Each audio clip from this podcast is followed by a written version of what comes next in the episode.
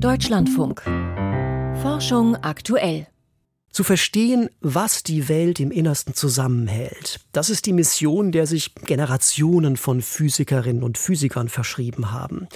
Was bislang dabei herauskam, kann sich sehen lassen. Das sogenannte Standardmodell der Teilchenphysik beschreibt, wie sich mit einem Dutzend Elementarteilchen und vier grundlegenden Kräften alle uns bekannte Materie und Struktur im Kosmos erklären lassen. Allerdings springt das Standardmodell an einer entscheidenden Stelle zu kurz. Astronomische Beobachtungen legen nämlich nahe, dass es nur einen Bruchteil der Energie und Materie im Kosmos beschreibt. Und zwar gerade mal vier Prozent. Die restlichen 96 Prozent geben den Physikern so große Rätsel auf, dass sie sie dunkle Energie und dunkle Materie getauft haben. Ein heißer Kandidat für die dunkle Materie, das sind bislang unentdeckte Elementarteilchen, die sogenannten Aktionen. Bei einem aufwendigen Experiment im Untergrund von Hamburg versuchen Wissenschaftler jetzt Spuren dieser hypothetischen Partikel zu erhaschen. Wie sie dabei vorgehen und was die Jagd nach Aktionen mit einer Waschmittelwerbung zu tun hat, Frank Rutelöschen hat sich vor Ort kundig gemacht. Mehrere Stockwerke geht es tief und da unten, da findet das Experiment statt, in dieser Tiefe. Ein Gebäude am Rand des Hamburger Volksparks. Andreas Ringwald, Physiker am Forschungszentrum DESI, blickt in einen tiefen Schacht. Er dient zum Transport von schwerem wissenschaftlichem Gerät. Dann nimmt Ringwald den Fahrstuhl, fährt sieben Stockwerke abwärts und landet in einer unterirdischen Halle, die erstaunlich groß ist. Darin ein haushoher Magnet, Überbleibsel eines Beschleunigerexperiments, das seit nunmehr 16 Jahren außer Betrieb ist. Ja, ist ausgeschlachtet. Da war ein Detektor drin in diesem Magnet. Der ist abgebaut und natürlich alles recycelt worden. Eine Metalltreppe führt in einen U-Bahn-ähnlichen Tunnel. Er gehört ebenfalls zum stillgelegten Beschleuniger namens Hera, eins der größte Deutschlands. Hier wartet Ringwalds Kollege Aaron Spector und zeigt in den Tunnel hinein. Und der ist ziemlich lang. Da hinten in 100 Metern Entfernung befindet sich ein Container, in dem unser Hochleistungslaser steckt. Sein Laserstrahl läuft durch diese Magnetreihe, die wir hier vor uns sehen. Wir setzen uns in Bewegung und laufen die Magnete ab. Zehn dicke, weiß lackierte Röhren in einer Reihe. Uh, es sind einige der Magnete aus dem alten Hera-Beschleuniger. Wir haben sie recycelt und dadurch praktisch umsonst bekommen. Allerdings waren die Magnete gekrümmt und wir mussten sie erstmal gerade biegen. Jetzt stoppt Spector vor dem Container, in dem der Laser steckt. Die Luft darin ist praktisch staubfrei. Der optische Tisch mit all den Spiegeln und Linsen lenkt den intensiven Laserstrahl in die Magnetröhren. Dort wird er dann viele, viele Male hin und her reflektiert. Nur, warum lässt man einen starken Laserstrahl in einer 100 Meter langen Magnetstrecke hin und her laufen? Wenn der Laserstrahl durch die Magnete läuft, könnte ein neues Teilchen entstehen, das Axion.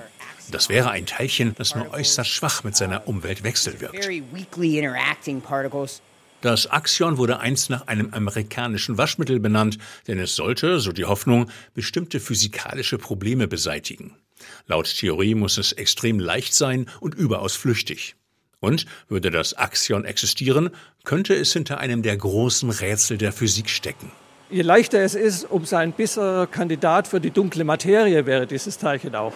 Wenn das so schwach wechselwirkt, wäre es nicht verwunderlich, wenn sozusagen im frühen Universum solche Teilchen erzeugt worden wären, dass die heutzutage unsichtbar sind. Also für dunkle Materie wäre das eine super Erklärung. Dunkle Materie. Darunter versteht die Fachwelt eine unsichtbare Materieform, die quasi hinter den Kulissen des Universums die Fäden zieht, etwa indem sie durch ihre Gravitation die Galaxien zusammenhält. Doch woraus diese dunkle Materie besteht, ist völlig unklar.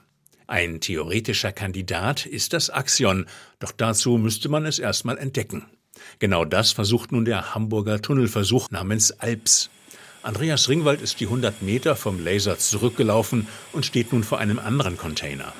Darin der Spiegel, der den Laserstrahl zurückwirft, und eine schlichte Wand. Hier ist die Wand und nur die Axionen können durch die Wand durch und können auf die andere Seite des Experiments gelangen und dort sich wieder in Licht umwandeln. Und nach diesem Licht suchen wir. Aktionen können durch Wände fliegen wie Geister und genau das will das Alps-Team ausnutzen. Auf der anderen Seite der Wand hat es weitere zehn röhrenförmige Magnete aufgereiht, wieder über eine Strecke von 100 Metern. Auf dieser Strecke, so das Kalkül, könnte sich ein Axion, das durch die Wand geflogen kommt, wieder zu Licht verwandeln. Und das sollte sich dann mit empfindlichen Sensoren nachweisen lassen. Allerdings dürften sich die Teilchen eher selten blicken lassen. Die Fachleute rechnen mit einem Axion pro Tag, wenn überhaupt. Ja, hier sind wir in dem Kontrollraum vom ALPS-2-Experiment. Also hier sitzen die Expertinnen und Experten und steuern an den Rechnern hier unten das Experiment, weil wir im Betrieb nicht ins Labor unten runter dürfen, aus Sicherheitsgründen.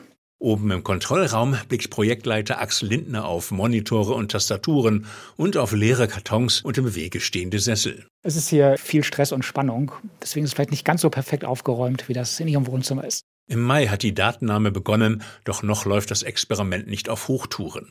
Das soll im nächsten Jahr passieren. Erst dann dürfte es eine realistische Chance auf eine Entdeckung geben.